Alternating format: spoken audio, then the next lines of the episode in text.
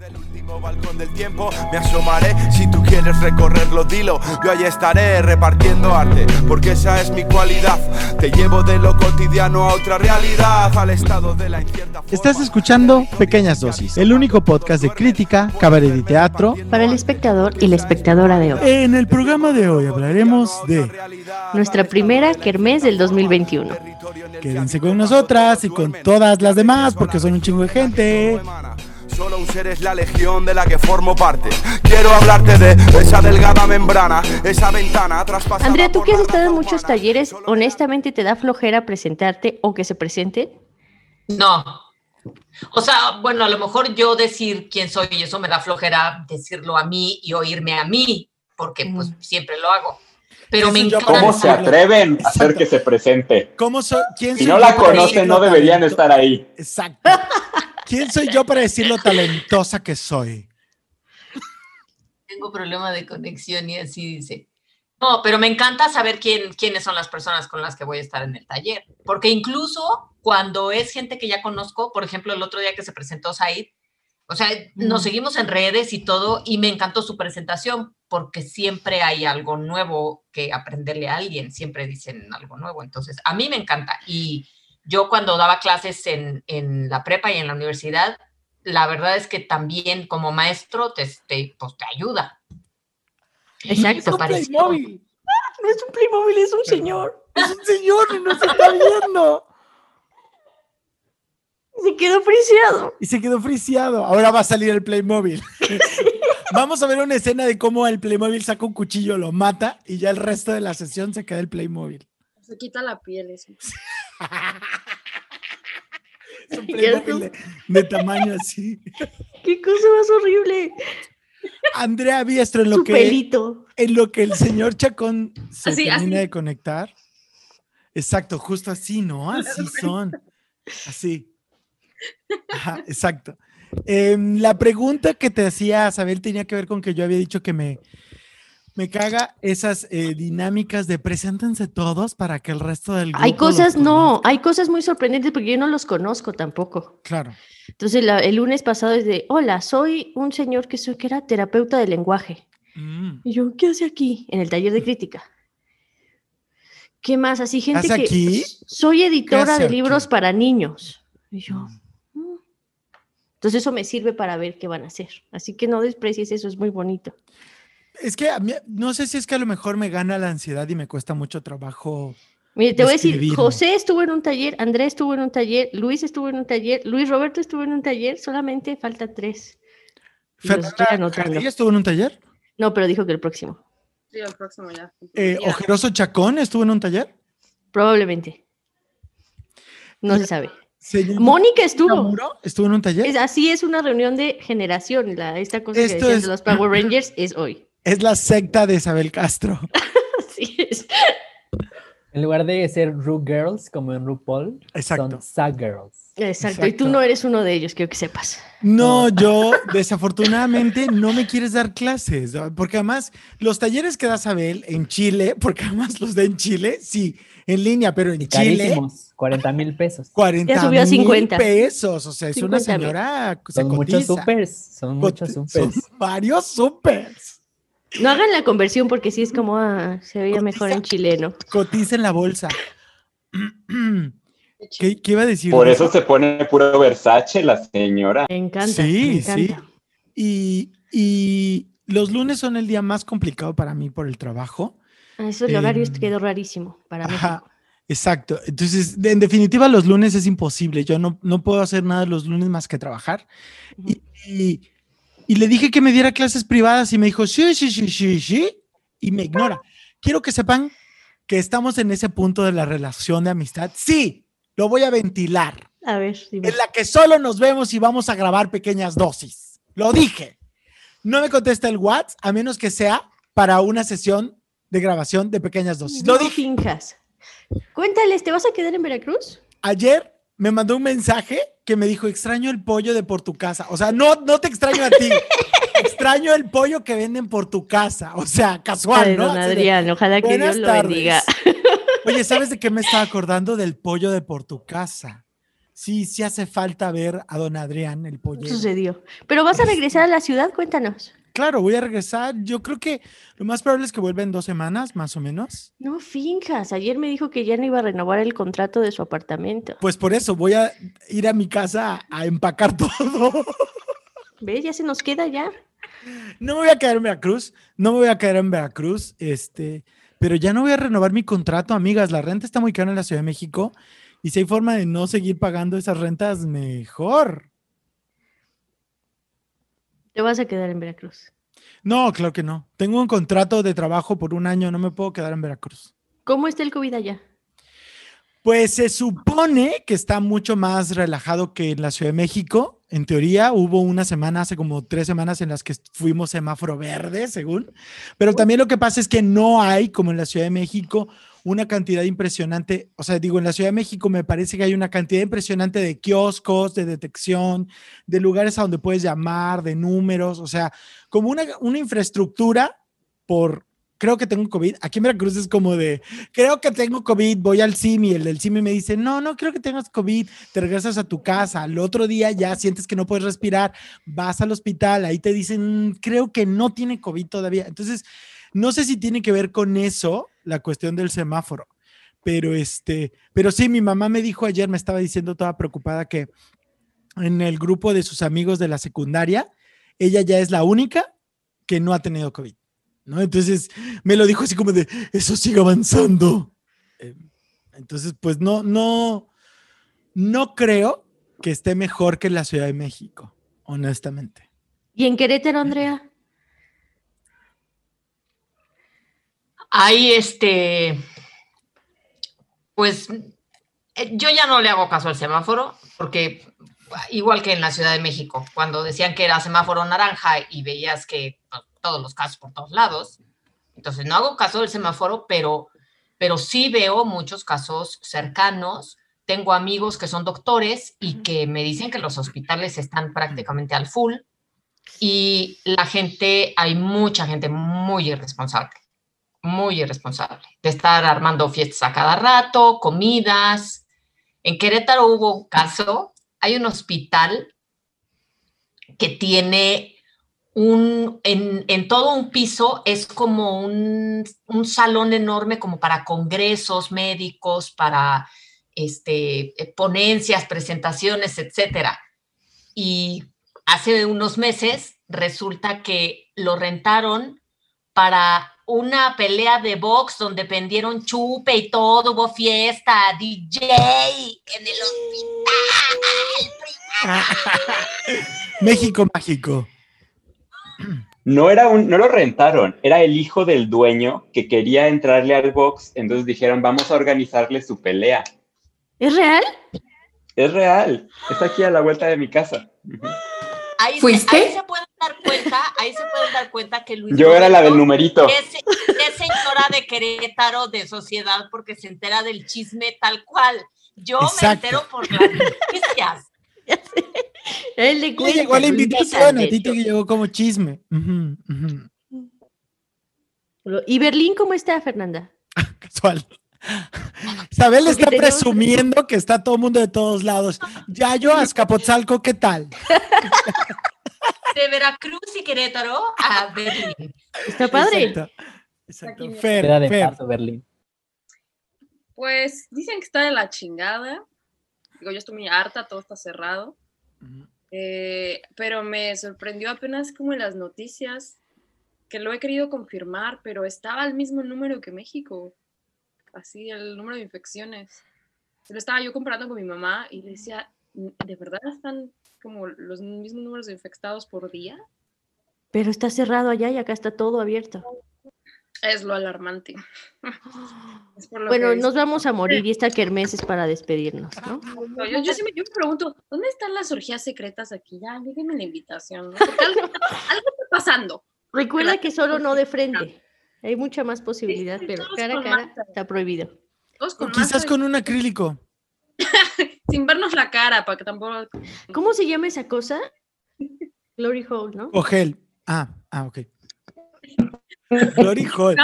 Primero me encanta que sí sabe cómo se llama, pero finge primero tantito, como, ay, es, ¿Qué será? Cuarto oscuro. Ay, ¿cómo se su dice? ¿Cómo le dicen Ay? ¿cómo le llaman? Este, bareback. O sea,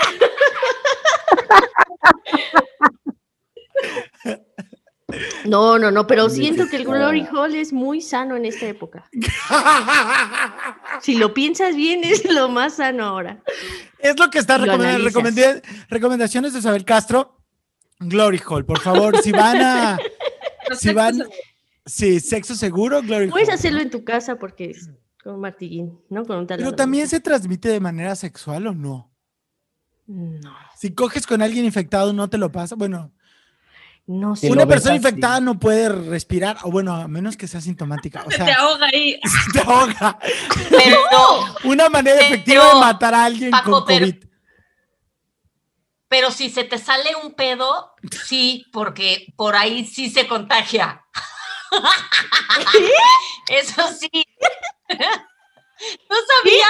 ¡No! Por supuesto. ¿Cómo por supuesto? ¿Cómo te contagiaste, Yayo?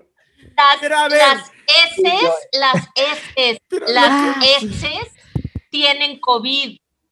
Tienen COVID. Entonces, por eso dicen que si se te sale uno, ese, ese aire, ahí viene con COVID. Entonces, No, información.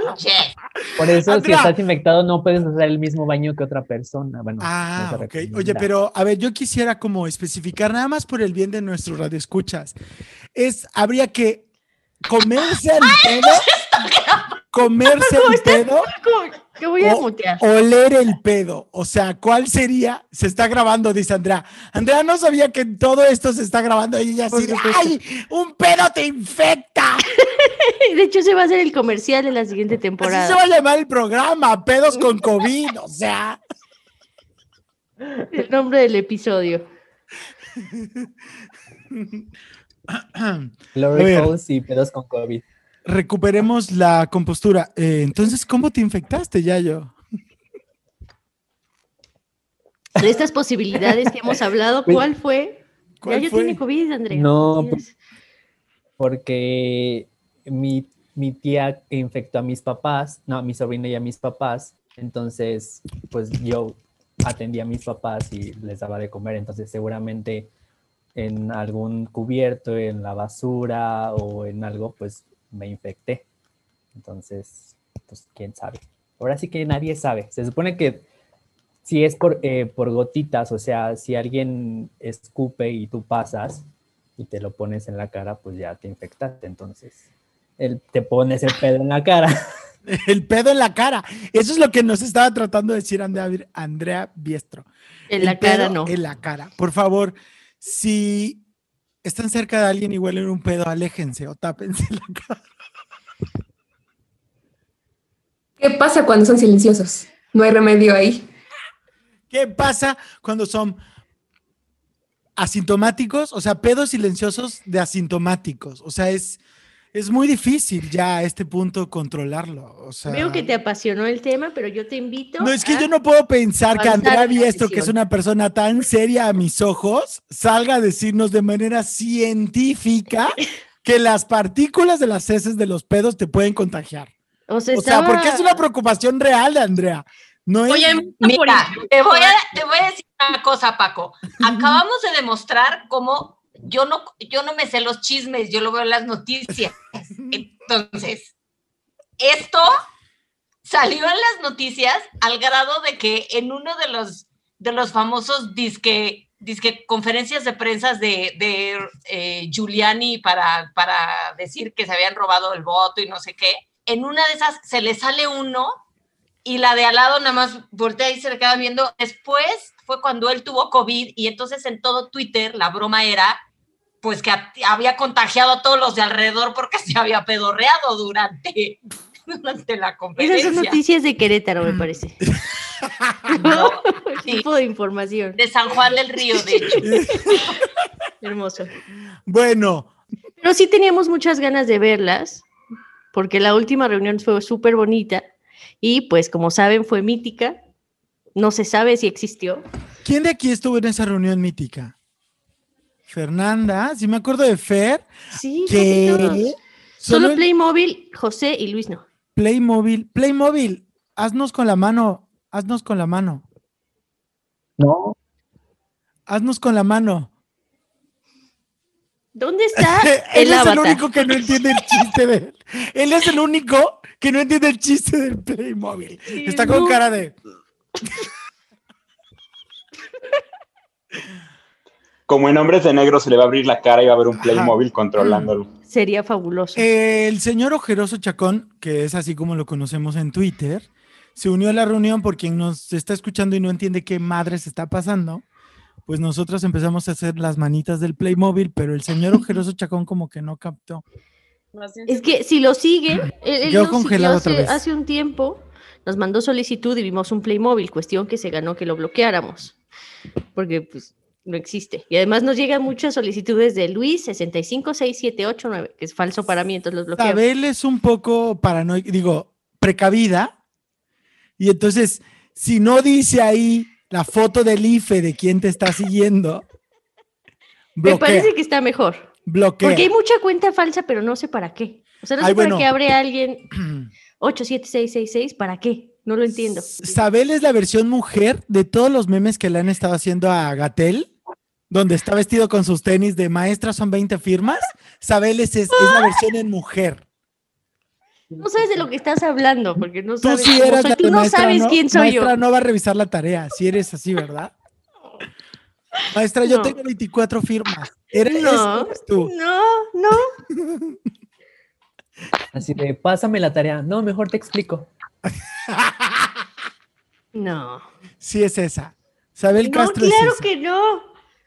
No. Bueno, a ver, ya, les voy a empezar a hacer preguntas, Randy, porque esta es como una actualización de cómo vamos todos en pandemia. Ahora que ya están como más superada el trauma de que ustedes detuvieron su actividad como actores, actrices y todos los ámbitos, incluso como espectadoras, ¿qué están haciendo? ¿Qué hacen ahora que ya no están cerca del teatro? Drogas. ¿Haces bien? Eso ya era de antes. ¿eh? Travestismo. No mientas. Travesti- también ¿Sí es verdad antes. eso? Cam. ¿Cómo? ¿Es real? Pues yo aprendí a hacerlo a partir de la pandemia. O sea, estar Esas aburrido fotos y que has estar- subido. Yo aprendí, yo agarré una, una brocha en junio, por primera vez en mi vida. Qué ¿Y ya tienes. OnlyFans? Eloy se quiere suscribir. ok. Eloy, ¿Qué hacen los demás? Para, para, que- para, para que empiece a caer dinero. Él te la va a producir, él te va a producir A, a saber si sí deja. Te va a padrotear. Pues sí sirven. O Pues sea, porque yo supe que Eloy siguió activo teatralmente con tus ¿Qué talleres de producción. Ah, ah. Y funciones virtuales y streaming, live streaming. ¿Y cómo fue? ¿Les fue bien? Este, bien, bien, o sea, tuvimos más gente que una función normal. Claro que el, el llevar a cabo un streaming invi- inviertes más que para una función normal. O sea, sí nos fue bien. Sobre todo, sobre todo porque es para niños lo que metí para streaming, a diferencia de los otros. ¿Qué Pero es bien. Juan y la muerte? Juan y la muerte y Asimov. Oh. ¿Y era algo multicámara? Sí, a tres cámaras cada uno. Eh, fue primero un live stream directamente en el foro Shakespeare. Y sí, estuvo, estuvo padre porque hubo gente desde la Patagonia hasta Quebec y algunos europeos que estuvieron viéndola. Y este, Oye, Jorge ya- Viñas está ahí, ¿no? Jorge Viñas está en Juan y la Muerte. Mm, Ahora está en el taller, son colegas. ¿Quién Pásale tu Jorge crítica Viñas? para que ¿Es lo vean. actor? Es un actor, sí. Es un actor bien capaz y sabe muchísimo de comedia musical, de teatro musical. Su tesis fue sobre Sondheim. O sea, imagín- no cualquiera habla de Sondheim. Claro. Y Andrea, también tú hiciste funciones virtuales, ¿no? Lecturas dramatizadas.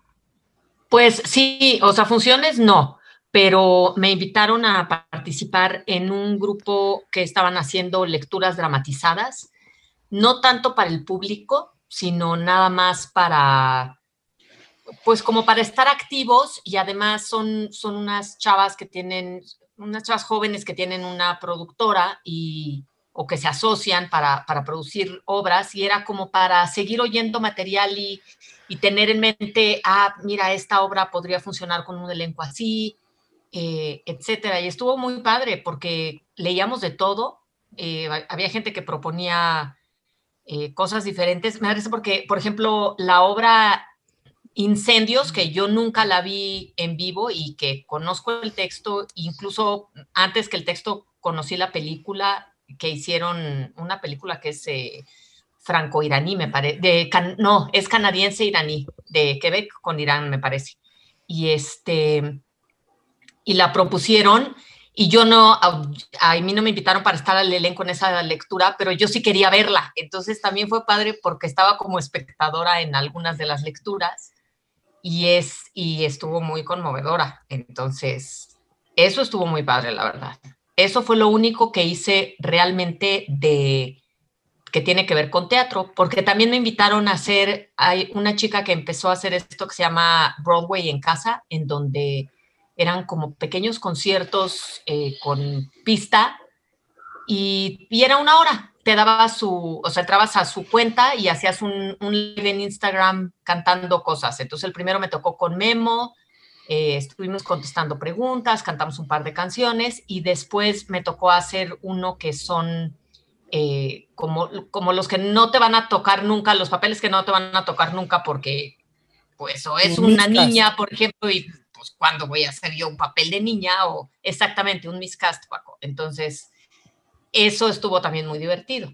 Pero realmente, de ahí en fuera, nada absolutamente de, de teatro más que estar en diferentes podcasts, eh, tomar muchos talleres, eso sí, y eso estuvo padrísimo porque yo estando en Querétaro, los talleres cuando yo veía que traían a alguien a dar un taller o, que se hacía un taller intensivo, yo estando en Querétaro, pues no me podía ir toda una semana a México a tomar un taller, no podía dejar a mis hijos toda la semana, por ejemplo.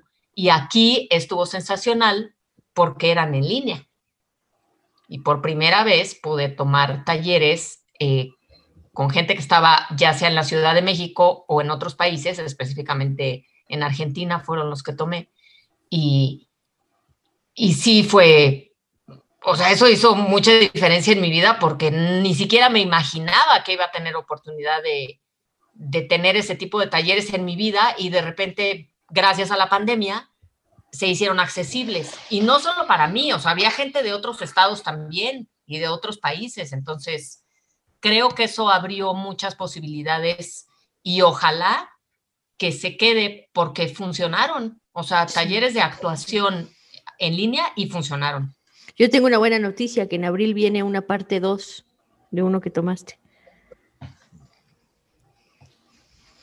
Así sería bueno que estuvo muy lindo. Creo que estuvo mejor ese que el otro, porque tomó dos con argentinos, el de Guillermo viene en abril.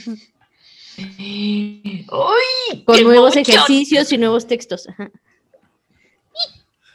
Y los demás, los que somos espectadoras, Ah, yo he visto muchos cambios que no sé si, o sea, cómo adaptarme a ellos. Por ejemplo, uno de los cambios que tengo como espectadora es que te forzan a veces, no te forzan, pero hay una cosa de termina la función y prendan cámaras. Entonces tú tienes que fingir como de muy padrísimo, porque si no, te puedes ir así de con sí te puedes ir, pero es más obvio que en una sala. O sea, porque está tu cuadrito y de repente desapareces. Entonces abren la cámara y dicen cosas forzadísimas. No sé si alguien ha tenido esa misma sensación de que muchas felicidades por tu trabajo, está padrísimo. Entonces yo no sé si ese hábito vaya a ser perjudicial a la larga, porque entonces a la gente va a inhibir porque saben que tienen que prender la cámara, o si es algo más bonito porque realmente nos estamos viendo todas las que estamos. No sé quién quiere opinar sobre eso. Yo he estado en funciones con Luis. ¿Te gusta que hagan eso, Luis? No. me Pero sí prendes tu cámara a veces. O sea, yo la verdad, si no me gusta la obra, si me gusta la obra, pues me salgo, ¿no? Ya cuando acaba la función y ya. No, no digo más. Y a veces también es que, por ejemplo, cuando estuvimos en las de Conchi León, pues sí me gusta el trabajo, ¿no? Pero yo ya no tenía como mucho más que decir, pues ya tampoco yo hablé, ¿no? O sea, pues ya es como repetir un poco de lo mismo que está bien, ¿no? Pero no me la tanto. Claro. Sí está rarísimo eso que están haciendo.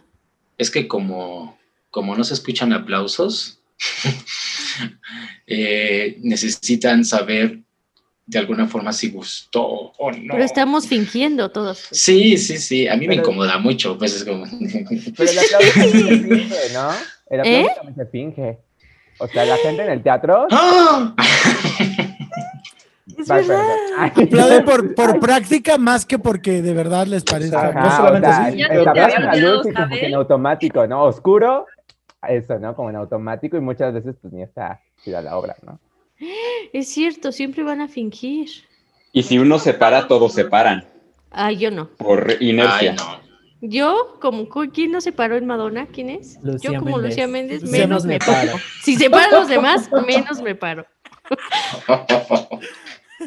Lo, lo más sincero y real es el abucheo.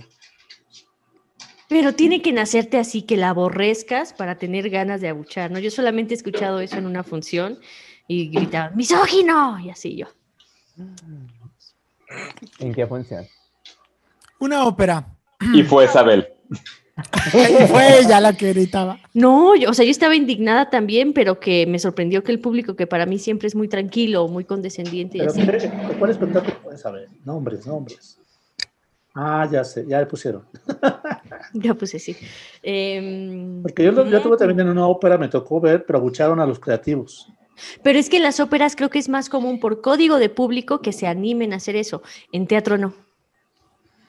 Y estaría fantástico que regresáramos al tiempo de los tomatazos. Lo digo porque no me tocaría nunca. Mm, Mm. A mí Pero nunca sí me ha sería tocado más- ver a alguien que se anime como a, a abuchar o, o- o a reclamar. O sea, porque incluso he escuchado a gente decir que hay gente que se para en mitad de la función o que dicen quiero que me devuelvan mi dinero o que reclaman. Y a mí nunca me ha tocado. O sea, A mí nunca me ha tocado verlo. A mí me ha visto tocado ver gente que se levanta y se sale a media función. O sea, a lo Ah, mejor no lo dice, pero se levantan y se van ¿Tú en el escenario o tú abajo? en las dos cosas. O sea, como espectadora me ha tocado ver y en función. Es, es más, la primera vez, mi primer musical, unos señores vi, cuando yo salí, terminé mi canción, además era el musical del diluvio que viene. Y termina, ¿no? Y yo era consuelo, y entonces termina así, ¡ay! ¡ah! Los aplausos, y veo como un señor, una señora y sus hijos se levantan y se van. Y entonces, pues no piensas nada. Ya des, o sea, cualquiera se puede salir porque se enfermaron, lo que sea, ¿no? Y ya después me enteré que, que cuando se salieron, en la entrada le dijeron a la acomodadora que se iban porque era una barbaridad que pusieran que eran para niños y hubiera una prostituta escena. O Las sea, así prostitutas como no son para niñas, para niños. Pero, co- ¿conoces la obra del diluvio que viene? Un, un poquito de la canción de Consuelo, por favor. Consuelo. Que cante, sí, Un que cante. poquito de Consuelo, sí. Ay, que nos cante. Danos Sí. Consuelo, por favor. Tantito. Pero voy a parar el video porque si no se traba. Porque va a ser un performance. Jóvenes. Ay, Aquí estoy. Ha llegado vuestra consuelo, igual consuelo de nombre que de hechos, para consolarlos tiene sus secretos. Si no se fían de mí, algo apostemos, y si después no se quedan contentos, bajo palabra de esta hembra de mundo, paga el gasto. Vuestra consuelo. Vivo un mundo de delirio, todos quieren verme a mí. La aventura a domicilio la inventé para vivir. Como lo hago por mi gusto, a ninguno digo no. Si es que quieren su consuelo, te los doy. Y ya. Ay, no, esto no es para niños, me voy. Pero vámonos ese todos, por favor. escandalizó y se fue. Claro, claro, pues sí, pero el niño lo iba a Pero entender eso, ¿no? reacción, ¿no? Que hayas provocado eso. Ah, Lo escandalizaste. No, ¿Por qué no tienes de- en tu bio de Twitter hembra de las mundo? familias se quedaron. No, aparte estamos hablando de hace dos, dos décadas, un poquito más de dos décadas, o sea. Y Querétaro. Familias sin internet. Ah, ¿fue en Querétaro? Querétaro y hace más de dos Pero décadas. o sea. además fue la única familia que se salió. Nunca jamás en la vida nadie se volvió a salir. Al contrario, les fascinaba y llenábamos el teatro y era una obra que a todo mundo le gustaba porque, porque además Consuelo, spoiler alert, se redime por amor. O sea, se casa con el único soltero que quedaba en el pueblo. Entonces, pues es como, ay, se casaron con la bendición del cura y entonces ya todo está bien. Una prostituta reformada. Ay, no. Lo peor. Yes. Lo peor. Miren a varias. Miren a Yayo. No hables de Yuri, por favor. Oye, Yuri es veracruzana, te pido que la respetes. Oigan, pero hablando también de los códigos, yo también pensaba en algo que seguro Chacón notó mejor, porque tuvieron funciones en pandemia, siguieron teniendo. Y entonces eso hacía que fuera menos público. Con menos público todo es más evidente, ¿no? Y además era una obra que duraba seis horas. ¿Qué? Yo fui, ¿Qué obra es? duraba como tres, ¿Cuál? eh, sobreexpuesta. ¿Tres horas en pandemia? Tres ¿de horas en eh? pandemia, con cinco espectadores, todos estaban- Porque si te sales todo es más evidente. Porque además, pues como saliste de tu casa aprovechando, pues ya te vamos a tener aquí secuestrada. Tres Ajá. horas. No, porque esa obra empezó antes de pandemia, ¿no? A ver, Ah. Chacón, Sí. cuéntanos. Eh, eh, empezamos a ensayarla antes, como por febrero. Y pues este se cruzó con esto y, y como hay como un tipo contrato ahí con el milagro, pues teníamos que seguir ensayando y o A presentando muerte. algo. A sí. muerte. Ajá. Literalmente, ¿sí? Sí, sí, a riesgo de muerte, no importa. Bueno, ensayamos por Zoom y luego, y luego dimos como unos ejercicios por Zoom también. Tres Este, horas en pandemia, o sea, arriesgabas tu vida. Si es que el espectador y la espectadora arriesgara su vida, Pero, ¿Duraba tanto? Porque estaba No, duraba dos, pero se sentía como ocho. fíjate, si ellos que están 40 adentro se sentían, para mí se Eh, sintió ah, ya sé Ben Hur cuál. Eh, en eh, teatro. eh, Gallardo, lo que traían cubrebocas. Sí. ¿Quién le llaman? Eloy contesta. ¿Quién, Eloy siempre. ¿Pues ¿Quién es? El secretario de Cultura. Eloy, no te vayas, Eloy. Ay, no es por nada, pero yo una vez fui a una obra en pandemia y descubrí qué padre nuevo código que traigas cubrebocas porque puedes bostezar sin que lo noten. Sí, pero tampoco haciendo. "Ah". Sí, puedes hacerlo tan grande como No, quieras porque te cubre hasta acá. Sí, sí se puede. Pero sin sonido. Incluso dentro de una obra puedes bostezar y nadie lo va a notar. ¿Sabe? ¿Sabe el Yo mismo estaba bostezando. Exacto. Esas nuevas Bueno, cosas que van a empezar a pasar, o sea, Yo quiero contarles de una vez, no sé si todos los aquí y las aquí presentes ubiquen el foro, ¿a poco no? Pero una vez yo fui a ver una función con Sabel Castro al foro, ¿a poco no? Estamos en la tercera fila, o sea, de esas que, hueles el champú del actor, ¿no? O sea, dices, ay, mira, sí, sí, usted da luza, ¿no? Este, Isabel, toda la obra, toda la obra se volteaba y me comentaba, pero además cosas de los actores, o sea, de, ay, qué hueva. Y yo así de Isabel, te están escuchando. Sí, bueno, ya entendimos, eres gay, ya, ya, ya. Así, o sea, Isabel, ya, ya, ya, que llegue con su mamá, ya, ya, ya. Pero tiene que ver con el código, o sea, todo el tiempo dicen como que en el cabaret se puede participar. Estaba Pero- participando. Pero eso no era participar porque no era con el actor, era con la demás gente hablando mal del actor. No, no, no, no, no, no, no, no del actor. De Pero la obra se alargó. O sea, era, voy a sí. llegar a un viaje de aquí a acá. Hizo 200 paradas para llegar. Entonces Sí. yo, uy, ya llega, maldita sea. Ya, Y era ya, predecible. Ya lo sabemos, eres gay. Y, y además quiero que sepan que en efecto sí hubo una sensación de nos tienen secuestrados. No nos van a dejar salir de aquí nunca. O sea, ahí sí eh, estoy de acuerdo con Sabelito. Pero Y también te es digo que en pandemia se siente más, porque si antes entraban, ponte así, 30 personas, ahora son 5 o 10. Si se va uno, se siente un vacío tremendo, me imagino. Claro. No, no sé cuánta gente realmente se llenaban las funciones de sobreexpuesta. Mm, lo máximo fueron 13. Y cuando no, todo era más extraño, ¿no? Todo es raro. Tuvimos una función con una. ¿Con una persona? ¿Y estuvo más Pero- cool? Porque era como más íntimo y ya Pues sí, pero. O ser un ensayo, ¿no? Sí, O sea, yo porque estaba- Sales con la mentalidad de, pues esto es un ensayo y la señora, pues ojalá le guste. O sea, Sí, porque- claro, claro. ¿De qué manera te autovendes la idea de le voy a dar la función a una sola persona? O Pues yo estaba muy de malas porque Claro. no le veía sentido haber viajado en el metro en semáforo rojo. Bueno, ya no era semáforo rojo, no estábamos en amarillo, no sé. Pero este, para dar una función para una persona, pues muy romántico, que sea el asunto de, aunque sea una persona, Claro, vamos no a ahorita. la vida. Ay, no, ¿se acuerdan de la noticia del señor aquel que dio una función con la sala vacía? Porque qué romántico no. el teatro y la poesía debe continuar. Ay, Ay, señor, no. No, Oye, señor, pero para otro casa. episodio, mira, sí sirve esta reunión. Para otro episodio hay que tener a los Sí ex miembros del. Milagrito Sí, sirve para ver qué van a hacer ahora. Claro. Eloy, ¿qué diputado te llamó? Queremos saber. Eloy, ¿con qué diputado hablaste? El secretario de Cultura de Oye, la Ciudad de sí, México. hay que aprovechar que hoy tiene información confidencial de lo que va a pasar este año con el teatro institucional. ¿Tú No, crees que porque están, porque está en rojo, dice el recording, no puedo. está el semáforo. Pero está- puedes decir algo como está Le bien o está mal o si ¿Tú van a haber crees que de verdad recuperemos, exacto, que se abran los teatros este año?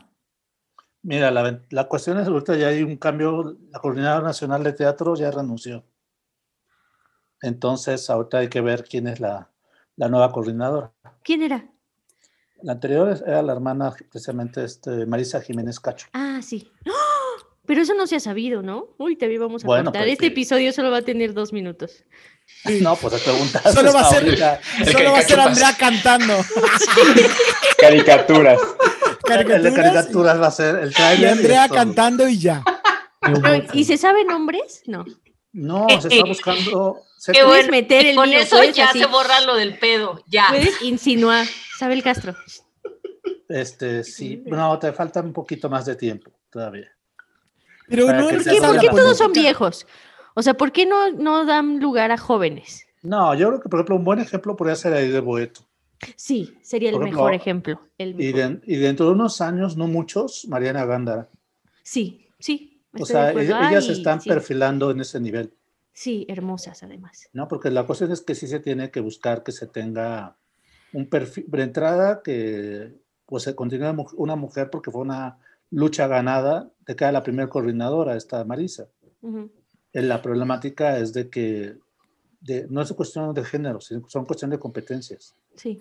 Pero Me- yo no me- creo que haya no no, no- no de ejercicio, sino de competencias de qué ha pasado. Sí. ¿no? Claro. ¿Qué ha pasado este año realmente? ¿Crees que hay de Boeto? Pues ahí de Boeto sería fabulosa. ¿Regrese? para- Pues está, está ahorita en el Senado. Y el trabajo con Ángeles Castro que está haciendo, además es un chingo de trabajo. O sea, no creo que, que se pueda ir ni tan rápido ni tan así, ¿no? No, O es que sea, es- no fue contestando a Isabel, que dijo algún nombre, pues yo pienso en ella. O sea, Yo también. o- sí me otro nombre, o sea, a mí me encantaría Raquel Araujo, pero vive en Yucatán. Cambiar a Raquel de, de- de lugar, pues no es posible. También. O sea, es otro perfil así, esos niveles. O sea, pensando en, en mujeres que, que tengan esa- porque no solamente sea artista, sino que sean gestoras culturales. Ujú. y o sea, el que gobierno tengan del- problemática al frente y atrás de la, del escritorio. Ujú. Porque una, una producción, y eso lo, no sé, este Javier Goicochea, Goicochea ¿cómo se apellida? Este, el de siempre, este, el, tea- el del público, ¿saben? Javier. Ja- Ibacache. ¿Ibacache? Ibacache. Javier Ibacache es maravilloso sus talleres, ¿no? Por ejemplo, pero mucha gente aquí en México, cuando hace, hace taller o quiere hablar de, de- de público, lo habla desde, por ejemplo, yo lo voy a hablar muy, muy claramente. Por ejemplo, yo estudié gestión cultural en la UDG, en la virtual, y en la licenciatura, y todo la cuestión era teórica. Ujú. Entonces, cuando llegas a la práctica, es así como, ¿por qué tu taquilla está baja? Si desde aquí está el menú para hacerlo, sí, pero el menú para hacerlo es menú teórico. Ujú. Una cuestión práctica es muy distante.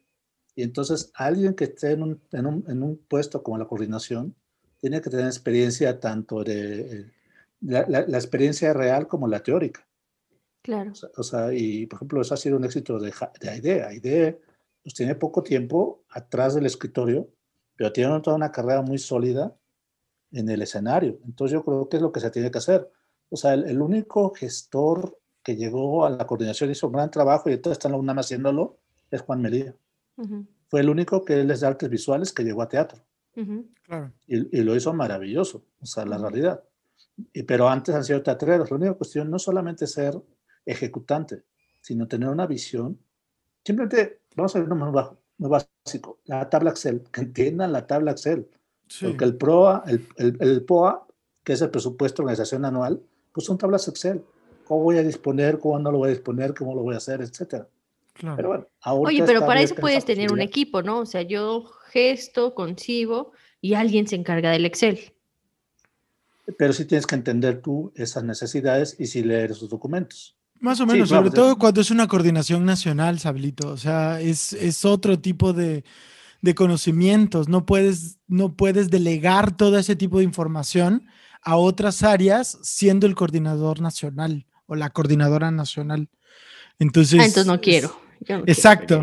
Y la no. otra que te iba a decir, ¿qué, qué piensas que vaya a pasar con el con gobierno de la Ciudad de México, con Secretaría de Cultura de, de la GDF o el No comprometes a nuestros No, invitados. no, no, por es solamente pregunta respecto a, o Y sea, porque por aburramos, ejemplo, aburramos a los demás. Lo a mí, escucha, parpadea, escucha. sí, parpadea si crees que. No, nosotros, ¿sabes qué? nosotros la Mafia Cabaret tenemos pendiente una temporada eh, con el Teatro de la Ciudad, o bueno, con la Secretaría de Cultura, y nos hablaron en diciembre para proponernos que retomáramos funciones en el Sergio Magaña en enero. Y nosotros dijimos, "Eh, estamos en semáforo rojo, ¿cómo vamos a volver? O sea, está cabrón, con todo respeto, ¿no? O sea, como de, Claro. veámoslo después. Ah, porque era cuando estábamos en naranja, naranja ya ahora sí casi. Y este, y efectivamente, o sea, ahora estamos en semáforo rojo, se va a alargar hasta el 17 de enero. O sea, es decir, tampoco hay una certidumbre respecto a los teatros de la Ciudad de México, ¿no? No. No, la realidad es que no hay certidumbre de nada. O sea, así como, igual, a mí también me llamaron para que quede arrancar la primera semana de, la, ul- la, prim- una- la última semana de enero también, con obra para niños. Dije, espérame, todavía no, no creo que sea el momento. Igual con el helénico. Todos estamos, y, y ahí sí no, no, y bueno, los que me conocen saben que soy bastante directo. el- o sea, no, no estoy defendiendo al gobierno, pero así como no, no tenemos conocimiento, porque a todos nos está en este momento aprendiendo, estamos aprendiendo sobre una pandemia, ellos también. La única cuestión es de que si ellos van a aprender, que escuchen y vean cuáles son las necesidades que tenemos en conjunto. Oye, aprovechando este tema de, de la reconfiguración que puede venir con una nueva dirección, si se recupera el programa de teatro escolar de alguna manera en la virtualidad o algo, fíjate que siempre es buen momento hablar, de hablar de Luis Santiago, por si nos escucha la próxima directora de cultura o lo que sea, el CCB o lo que sea eso. Coordinación Nacional de Teatro. Fíjense, todos escuchen esto. Descubrimos en el taller de crítica que las obras para niños están dominadas por un adultocentrismo, es decir, son dirigidas y escritas por adultos y algunas actuadas también por adultos. Adultos que piensan que entienden el universo de un niño, ¿no? que saben cómo piensan y que saben cómo hablan y que saben todo. Y nada Entonces ya- actualizados. Exactamente. Entonces, y descubríamos cosas como que los idiotiza, ¿no? En representación, que son niños que actúan así y así. No me toques a Fred, no me toques a Fred. No, yo nunca lo tocaría. Ni siquiera cuando me tomé foto con él me atreví a tocarlo. Bueno. Este, y entonces descubrimos que no solamente la creación de teatro infantil es adultocentrista, sino también la crítica de teatro infantil. O sea, son críticos adultos que explican lo que vieron de otros adultos y el niño queda absolutamente fuera y la niña. Entonces nos imaginamos en el taller que podían haber, podían incentivar un taller de crítica de niños, escrita por niños sobre obra de niños, que sería fabuloso. Entonces, si nos están escuchando, Luis Santiago puede, claro que sí, impartir ese taller. Y también Mónica Muro también hizo algo similar del análisis del adultocentrismo. Entonces sería muy bello ya incluir y realmente formar a los niños en pensamiento crítico. Una ejemplo, sugerencia. Maribel Carrasco lo ha hecho en dramaturgia en la, con la capilla. Y Mariana Es- Jarta Sánchez ahora con jóvenes. Sí, Exacto. Esta Maribel hace las obras integrando las voces y de hecho lo que hace es como dar una guía, pero no impone su voz ni nada. Y eso lo descubrimos también en el taller con Mónica, que te acuerdas que hizo ese- esa, esa crítica de esa obra, pero es la única. Y en crítica no ha pasado algo así, o sea, hay muchos proyectos es que en de... crítica está en pañales, Abel. O sea, crítica realmente, bien que mal, y no porque estés aquí presente y no es Eres una chavita, estás en pañales. O sea, o sea, realmente la nueva, la, la cuestión crítica, lo que se está trabajando ahorita, es, van, van, van- un renacimiento hay. Sí. Porque realmente sí hubo un momento en el cual, bueno, Harmony, este, bueno. Pero los niños no han escrito. O sea, y no te quiero decir que sean grandes críticos, pero que sí se haga una compilación de reseñas escrita por niños de obras que supuestamente son dirigidas a ellos y ellas. ¿Qué opinas tú de lo que acabas de ver? Porque te estoy formando como un espectador y espectadora. Sí, no, está, está bien padre esa idea, la realidad. Sí. todo quiere, o sea, los teatros ni siquiera están abiertos y ella así de publicaciones de niños. Pero es que han habido, por ejemplo, la obra que tú tienes es para niños también, ¿no? Juan y la muerte. Juan y la muerte, sí. Invitar a que los niños escriban sobre eso que vieron, los niños, no los papás. Sí, sí, sí, sí, sí. Lo que, lo que se ha hecho, bueno, por lo menos en mi compañía, lo que hemos hecho más bien son dibujos, que nos hagan dibujos, o sea, como que ha sido la forma de empezar a trabajar, porque bueno, es muy difícil que, si hay niños que les gusta el lápiz para escribir, pero a la mayoría les gusta para dibujar.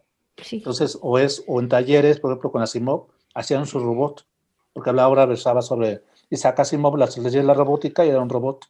Entonces, al terminar, había un taller de Astus Robot. Ay, sí, es muy bonito eso también. Entonces, tratar de, de- de- ampliar la, la experiencia. Está padre eso de escribir. Yo, se tendría que hacer un concurso y está bien padre. O sea, yo la verdad, sí, sí creo que esa es aparte. Habría un candado. El gran problema es que al ser menores de edad, tiene que haber un filtro. Siempre, por ejemplo, en teatro escolar, los niños no pueden actuar. O sea, que Ah, me digas, es que no hay niños actuando. Todos tienen que ser, ser mayores de 18 años. Pero en ese programa, porque que- lo de Maribel es pequeños creadores y son menores de edad. Sí, no, pero teatro escolar, el programa nacional, sí te ponen en, el candado que tienen que ser 18 años. Pueden ser, o sea, no, no te piden tanto que tengan un gran currículum los actores, pero sí te piden la mayoría, porque si es complejo, cuando hay niños actuando, o sea, yo ahorita, por ejemplo, Juan, este, mañana, la obra que estuvo en el Helénico a principios del año pasado, este, tenía una niña, una niña de nueve años, y eso implica tener a la mamá o al papá atrás. O sea, Claro. estar, estar en el camerino, estar checándolo, y a veces estaba en las mismas piernas, porque de repente había lapsos donde la niña le tocaba participar tres escenas después. Ujú. Entonces sí implica una complejidad. y Pero de algún modo se puede integrar, yo creo que a la creación, por lo menos sí, como Maribel, integrarlos a la dramaturgia. Sí, sí, Esa es mi creación candidatura. Sí, no, Maribel. Carrasco es un hit. Mi candidatura, sí. Y bueno, pues a ver, veamos en esta semana, yo creo que ya se hace formal, eh, yo creo que cuando se haga publicado esto ya está formal la renuncia de la coordinadora y esta se está buscando mujeres, o sea, la, la- la realidad es que también hay muchos nombres, pero que sean, tristemente, está en la Ciudad de México, la coordinación. Entonces tiene que ser alguien de la Ciudad de México o Estado de México, porque también para lo que te pagan no te alcanza a cambiar la residencia. Por poner un ejemplo, a Raquel Araujo, que es maravillosa, traerla de Yucatán para acá, a ella no le convendría económicamente, este, no le alcanzaría para pagar una renta aquí en la Ciudad de México y seguir con sus obligaciones allá. O sea, ¿De dónde? ¿De Interlomas o de dónde? Es que también ya los no, sueldos no, de es los de- directivos. de- dejar, no, pero dejar una, un estado para mudarte al otro te deja obligaciones en el anterior. Pero y ahorita sería muy necesario, si todo va a ser virtual, que cambiaran residencia. Pues va a ser virtual, no sabemos cuánto tiempo, pero en un momento dado, los papeles, las juntas, las juntas con los jefes, o sea, aún en la virtualidad, y Paco creo que también le tocó, bueno, pero a mí me ha tocado tener juntas presenciales, porque luego hay temas que no les gusta el Zoom ni las plataformas. Sobre ya todo, tienen miedo de si que se graben o que pasen esas Si cosas. eres la coordinadora nacional, tienes que firmar documentación. O sea, es el tipo de cargo implica si tienes que vivir en la Ciudad de México. O sea, no, no, pero el puesto, pues no, requiere ese nivel de compromiso de alguna manera. Sí, sí, o sea, la realidad me ha tocado estar en juntas presenciales todo este año, por lo menos una vez al mes, con las secretarías, quitando todas las, y más ahora después del chat de desactivar colectivos, lo que menos quieren son este Zoom. Eso que dice Eloy, no, ya me acordé, lo había olvidado. Claro. Sí, todo o sea, eso que después de está eso, con Eloy, mayor no. razón, te están pidiendo ahora, mejor vámonos virtuales, aunque estemos en rojo, Claro, No, presencial. presencial. presencial, no, no virtuales, sino presencial. ¿Quién sí ha, ha visto como beneficios en la virtualidad? A mí me ha encantado dar talleres virtualmente. Tú, Luis Roberto, ¿en qué has visto beneficios? Haces vestuarios. Bueno, Sí. No, de hecho, eh, eh, en- por mi trabajo en. Televisa, eh, he tenido que diseñar programas completos eh, desde mi casa y enviar todo a través de Internet y verificar las confecciones, sobre todo de personajes eh, del programa de ¿Quién es la máscara? que son bas- bastante complicados. Lo he tenido que ver todo en línea porque la empresa ahorita por el semáforo rojo no me permite regresar físicamente. Oye, podríamos hacer un quién es la máscara, pero pequeñas dosis. La empresa. Me encanta. Tienes que decir mi casa. Mi, casa, te- Televisa, claro. Oye, pero entonces, eh, ¿mides, se prueban todo virtualmente? ¿O les mandas las pruebas? Yo quiero saber, ¿tú sabes quién es la máscara? Antes de que se sepa quién es la máscara, necesitamos saber. No, no, no. De hecho, ¿Sabías que sabe. era Romel Pacheco? ¿Qué? No, ¿Tú ves nadie eso? sabe. No, claro que no. Rommel Pacheco, el Claro que clavadista. Sí, el Sí. clavadista. Ay, Eloy. Perdónalo, está Regáñalo, trabajando. regáñalo. Sí. Ay, Eloy. Ay, no puede ser. Es que yo no veo televisión abierta. Perdón. Pero es la máscara, o sea, la ciudad se paraliza. Sí, sí, se vuelve en la el noche, ¿qué más siempre. Eso y el hexatlón, o sea. La verdad que sí. Masterchef. o Pero a ver, no, ya, sí cuéntanos el proceso de vestuario que está pasando. O, por ejemplo, en, en ¿Quién es la máscara? Eh, contestando a la pregunta de Paco, no sabemos quién es el famoso, solo sabe el productor. Entonces, cuando tomamos medidas, están vestidos de negro y con un, este, con- sí, con una máscara completa negra. Pero sí sabes, Entonces- reconocerías a Jenny Rivera. Si fuera Jenny Está Ay, muerta, bueno, está muerta. si fuera Si Michelle fuera Jenny o Rivera, sea, qué miedo. O sea, Michelle Rodríguez, o sea, por Dios, claro que la Hay reconozco. gente que sí, o sea, claro. Pero normalmente lo que se hace es, bueno, si ahorita con, la, con todo esto de a través de internet, sí se tiene que tomar medidas si hay equipos de gente que está trabajando en el taller de Televisa y ellos casa. van y, eh, y, y de mi casa Televisa y, este, y van y, y toman las medidas a los actores y ellos hacen las pruebas, pero como diseñadores enviamos el, yo por ejemplo, ahora para la nueva temporada hubo un personaje que diseñé para, ay, se me fue el nombre, está en Sugar. Adalberto. Eh, Albertano. No, Cassandra. No, el. Cassandra, eh, no, ¿no? este... Arat. Arat. Ara de la Torre, ajá. Y era como una armadura, pero necesitaba una instalación de LED interna para que pareciera que era una pantalla de barro negro que tenía una vela prendida adentro. Entonces, para todo esto, yo tuve que mandar. Ajá, sí, Metieron anfiteatro, Claro. yo creo, sí. sí, siempre. Tuvieron que, tu- tuve que mandar un bo- bocetos de cada pieza de la armadura para que la- la- las, las, eh, las personas que estaban encargadas de, de hacer eso eh, en un taller externo a Televisa pudiéramos hacerlo todo a través de, internet. O sea, nunca, yo nunca estuve en un taller hasta que, y, la prueba con, con, con Arad fue, fue a distancia. Todo, y, y- y es una cosa súper compleja porque son instalaciones eléctricas, son piezas moldeadas de plástico, eh, tiene que funcionar con la voz, eh, tiene que poder moverse. El, año pasado fue mucho más sencillo porque íbamos a sus casas a hacer las pruebas, pero ahora no se podía. Las grabaciones incluso del programa eran con público limitado. Eh, pero dije a quién le iba, a quién le había ido bien y no me suena que te haya ido bien.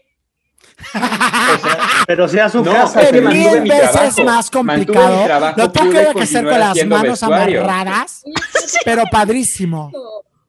O sea, estuvo bien porque no, no dejé de tener trabajo. O sea, ¿cuántos vestuaristas de teatro no pararon completamente y tuvieron que dedicarse a hacer- cubrebocas? O sea, es una realidad. Y, y- It's y a batas de reality. laboratorio y todo esto. O sea, la verdad es que sí me fue bien en el sentido de que yo no dejé de trabajar. Ay, Qué bonito. Oye, sí es verdad, pero ya mínimo unas batas más padres. Sí. Porque siempre es igual. Con siempre vuelo. son iguales. Ya, sí, claro. La doctora Castro entrando. claro. a Doctor cirugía. Una pregunta, el vestuario de la mexicana y el güero, ¿lo haces tú? No. Con razón. Con ¿Te razón. gusta? ¿Qué, qué es la mexicana y el güero, perdón? ¿Cómo Una que telenovela. la- Ay, Dios mío, Eloy. No, me- ahora no me puedes poner de excusa que tienes funciones. Yo tampoco sé qué es. Una novela. Pero tú eres alemana. Tú estás bien. Todo bien Una contigo. novela. Shaisa, lo que sea. Sí, sí. Oye, Mónica, tú también dijiste que te había ido bien. bien. Mónica dijo que le, iba, le había ido bien con la Y virtualidad. pues, por ejemplo, yo creo que el, el recorrer las distancias, todo siempre es en la Ciudad de México y yo vivo acá en el estado. Entonces, por ejemplo, ir también que a una obra, incluso al Teatro La Capilla, es toda una travesía.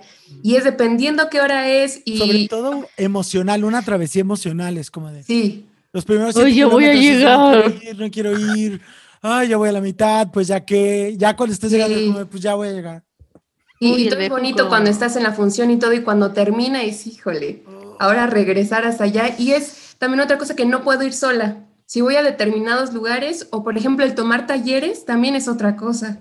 Porque cuando se hacen eh, eh, talleres gratuitos o lo que sea, que suena muy tentador, pero es ir y conseguir a alguien que vaya contigo, porque ir también sola, pues no se puede, porque el regreso está cañón. ¿no? O te alcanza para el taller o te va a alcanzar para pagar el Uber después, porque pensar que, no sé, si me hacen paro ir algún día mi papá por mí, yo también que es, es una joda porque pues él trabaja y, y estacionarse en donde, pues no hay. Entonces sí, por eso también los talleres yo creo que no los hubiera podido tomar en alguna otra, en alguna otra condición. Yo creo por eso está padre. ¿Quién más le fue bien a José? Ya yo estuve dando funciones en el teatro de la ciudad. Y se Sí. enfermó. Mira cómo le fue. No. Pero ya quedamos que fue la prima. Oye, me interrumpiste a mi José. Yo sé que tú no lo conoces, Perdóname. pero acaba de José. publicar su crítica en aplaudidepie.com. José, Precioso. discúlpame. José, discúlpame. Hola. Te pido una disculpa. Está bien, no te preocupes. Sí, pues eh, igual que Mónica, creo que mm, si no hubiera sido por esto, tampoco hubiera podido tomar muchos talleres. Incluso hace, esta semana empecé otro con Gabriela Ya te vi, en todos estás de teatralízate. Ah, O sea, estás en dos, dos, tu casa teatralízate. Sí, Y todo en peso chileno, ¿eh? sí. Entonces, es, es eso también, igual, este, pues también para ver obras es más fácil, como quiera, conectarte y verlo desde aquí que moverte, que, que sí fui a ver algunas presencial a la capilla, de hecho. este, pero sí, igual como dice Mónica, igual también vivo en el estado y trasladarse es todo un, un rollo. Y más con la pandemia y el semáforo es muy complicado. Fíjate, es que en esta segunda etapa yo he notado como ya están más relajados. Al primero decían cosas en la primera etapa como tenemos abstinencia de teatro y cosas así. Y ahora están como, bueno, pues así es, que así sea. Descarga las nuevas aplicaciones que hay o los nuevos canales de streaming de teatro.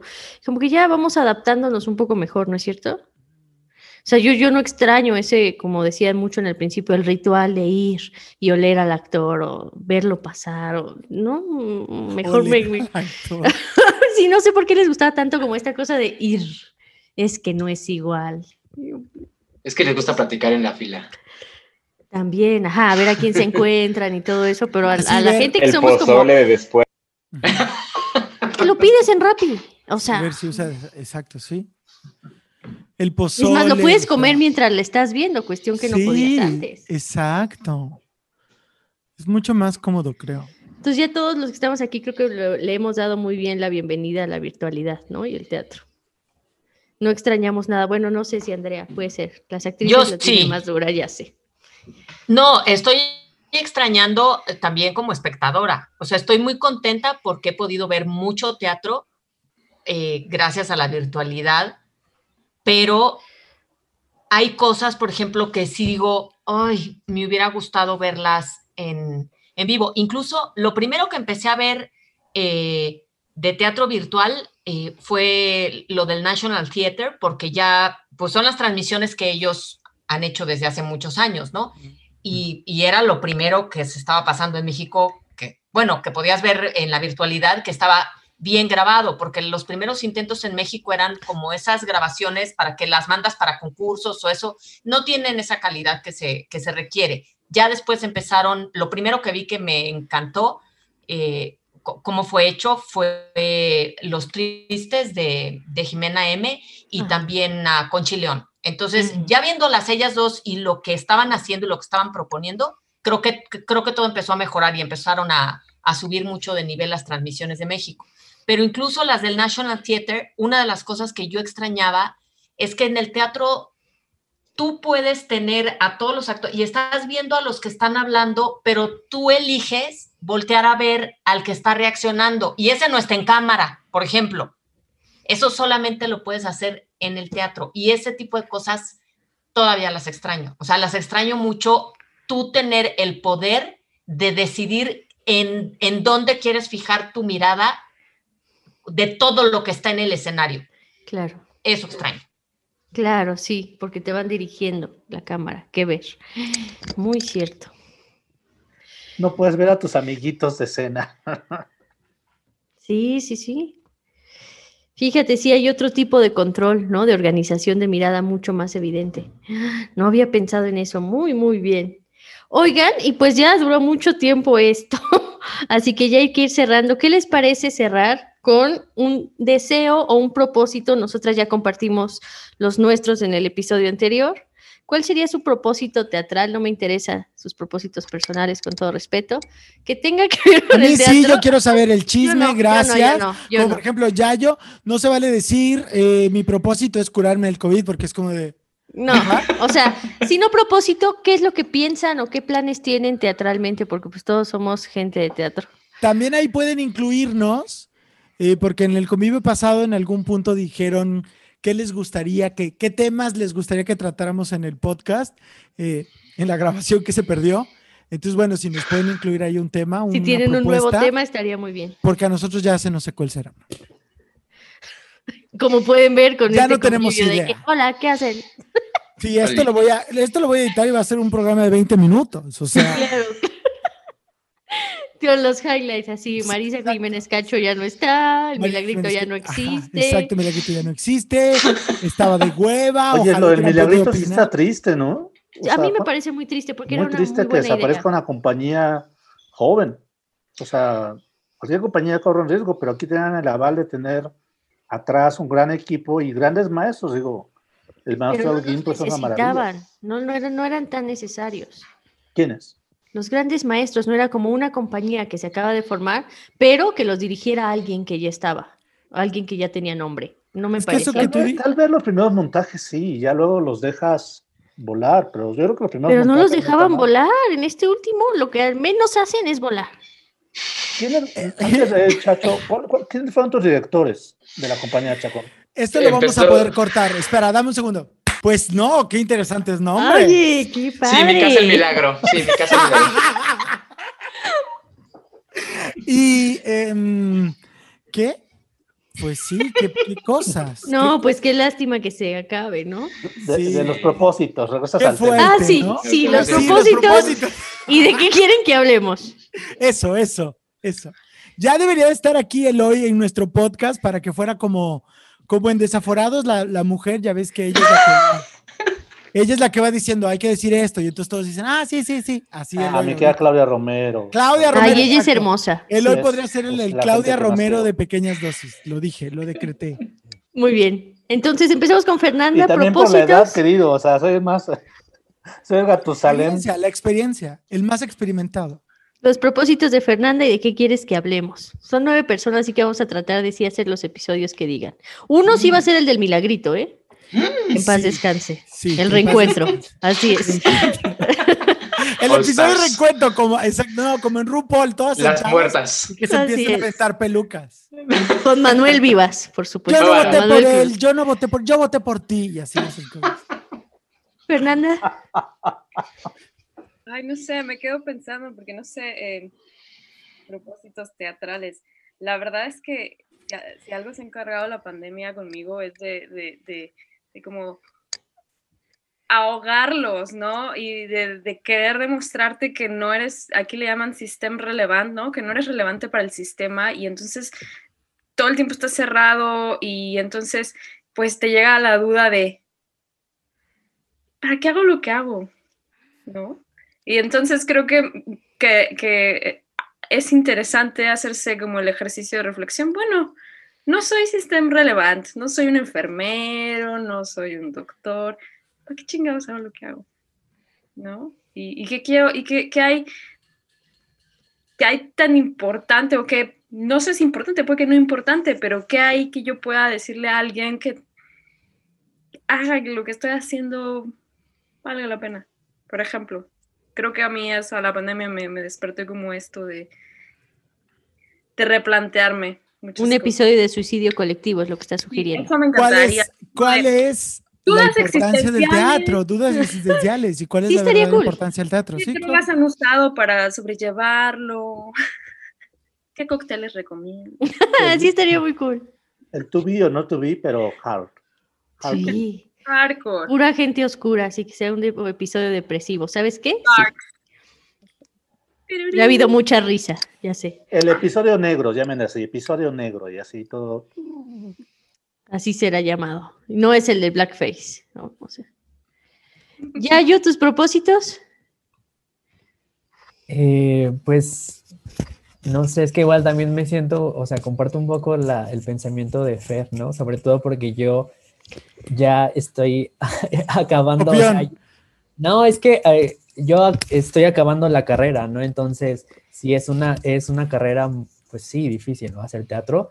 Entonces luego la acabas en medio de una pandemia. Entonces, Qué si de por- depresión. Sí, sí, de por sí te sientes perdido, o sea, acabarla, acabar tu carrera eh, virtualmente y luego cómo consigo trabajo, ¿no? O sea, eh, Es igual sin pandemia, Eso ¿eh? me- ¿Cómo consigo No, trabajo? porque por lo menos en los exámenes te pueden ir a ver, ¿no?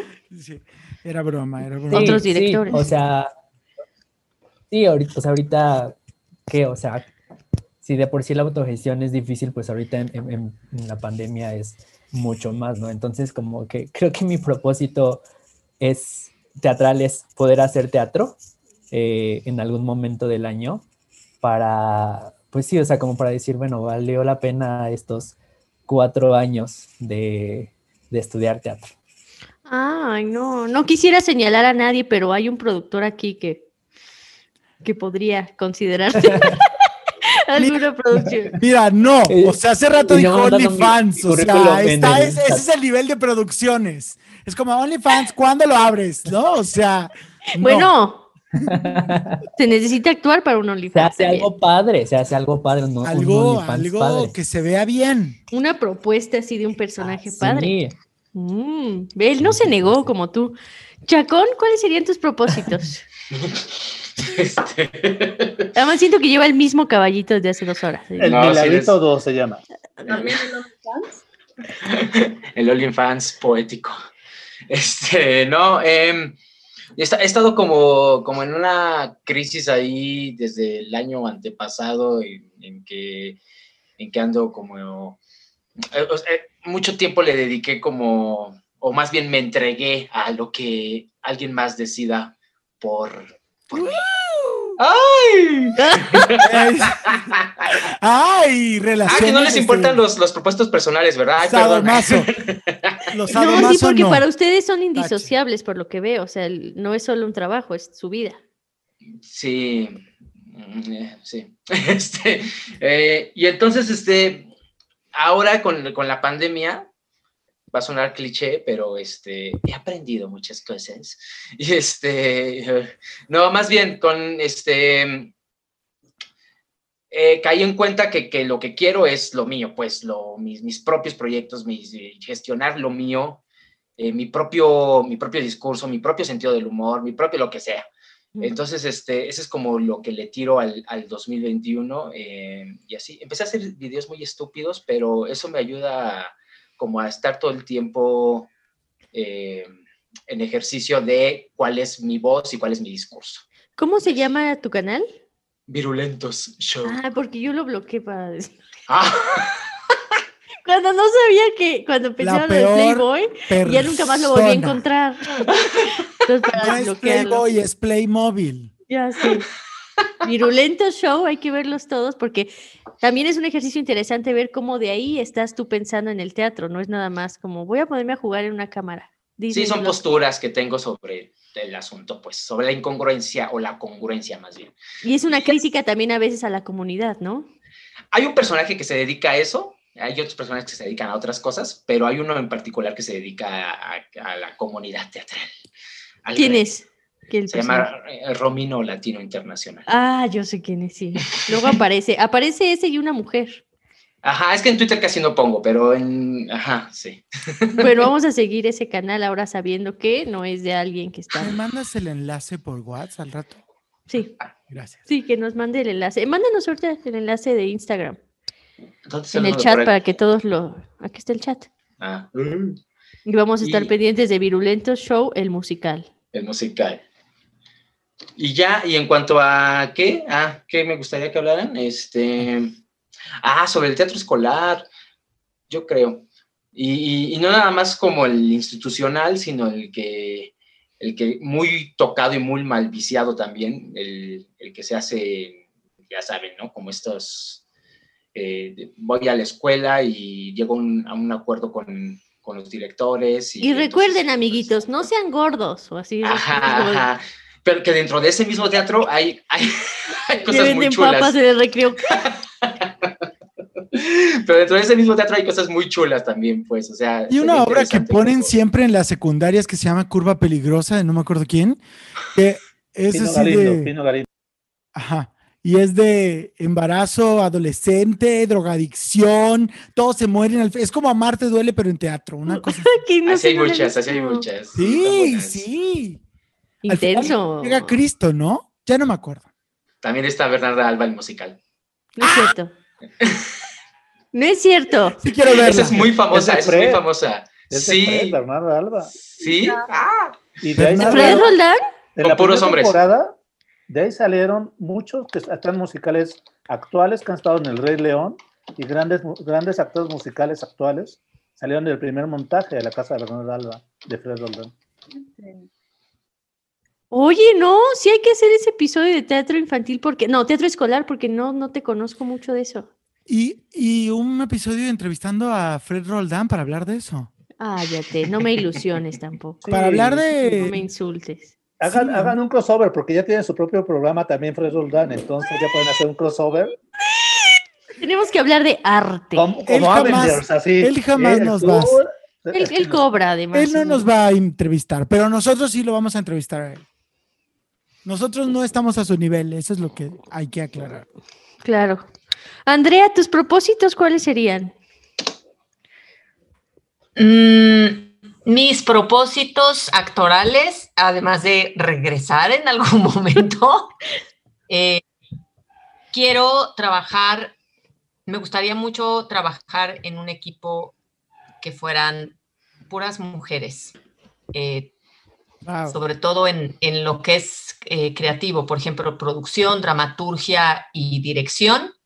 Me gustaría eso. O sea, aunque dentro de la obra hubiera mis propósitos, dentro de la obra hubiera, eh, o sea, ¿Actores? papeles para actores, por ejemplo, eh, sí me gustaría que el equipo que toma las decisiones principales fueran mujeres. No me ha tocado eso y me gustaría mucho, sobre todo porque eh, durante la pandemia he estado muy pendiente de, de- de conferencias, entrevistas, etcétera, que también afortunadamente las, han puesto todas en línea y, he aprendido a, apreciar el trabajo de, de muchas creativas que no conocía o que conocía poco y eso me gustaría mucho. Ese es un propósito que tengo. Y de que hablaran, me gustaría que invitaran a, a personas que más que nada hacen teatro en, en provincia como para entrevistarlas. En específico, les tengo una, una candidata que a mí me gusta mucho cómo escribe y además el trabajo que ha hecho y que ha trabajado también en la Ciudad de México porque allá estudió, que es eh, Mariana Arta Sánchez, está en Ah, Querétaro. sí, Claro, sí, sí, sí. supuesto. Por supuesto. sí. Entonces, ya habíamos hablado ella- de entrevistarla, ¿no?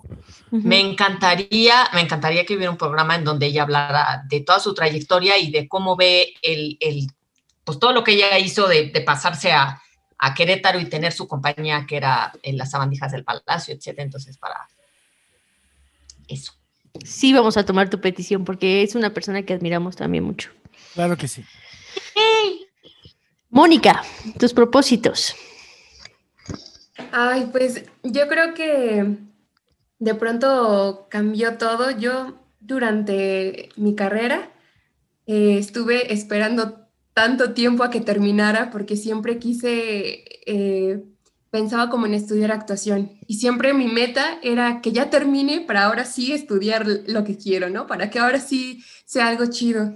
Y, y siempre pensé en que había estado como en el lugar equivocado y hasta ahorita, hasta noveno semestre, eh, que estuve tomando los talleres y que encontré como esta parte también de, también puedes escribir, también puedes llegarle de, de otro lado al teatro, eh, pues eso me emociona mucho. Entonces, yo creo que ese sería mi propósito, encontrar desde mi trinchera cómo seguir eh, de la mano de- del teatro y de qué, de, de qué forma voy a aportar yo a algo que me gusta y no necesariamente tener que abandonar todo para volver a empezar. Y de ahí yo creo que esa, de ahí va mi, mi propuesta a que se haga un episodio de también de las personas, mujeres, hombres que se dedican al teatro, pero que empezaron desde otro lado, que empezaron desde otra carrera. Igual cuando vi, por ejemplo, de ti, Isabel, que habías estudiado historia, yo dije, ¿qué? Entonces, eso ¿Qué? para mí- ¿Terminó la universidad? No, entonces eso, Sucedió. Eso, eso es algo chido, o sea, ver que de otras personas que mm, su carrera era completamente distinta a lo artístico, que empezaron desde otro lado y que se puede enfocar, que puede haber un aporte desde un enfoque distinto, pero que pues se sigue como en la en ese círculo, pues. Claro. Oigan, si quieren un dato curioso también sobre que estudié historia, yo estudié historia en la misma generación que eh, la hermana de Fernanda Jardí. Somos compañeritas de generación y de ahí desde de la universidad me decía, ay, tienes que conocer a mi hermana que le gusta mucho el teatro. Mira, qué pequeño es el mundo. Isabel decía, ay no, qué hueva, seguro es actriz. Oh, Seguro sí. Oh, no, qué hueva, bye. Que me busque, que me siga en Twitter. Y sucedió. ¿Y sucedió? no. ¿Eh? ¿Cómo? Que, me siga en Twitter, pero que tenga fotos, si no... Si no, Sí, que sea su foto mm, real. Si es un Playmobil, mm, no sé. No, ya sé, ya, ya te desbloqueamos. Es más, ya te retuiteamos. Es más. Eloy, ¿cuáles serían tus propósitos? Pues mira, este año creo que nos hemos llenado de herramientas todo el 2020 y creo que es cuestión de ejecutarlas. O sea, ¿Nos hemos mes- llenado, te refieres a ti?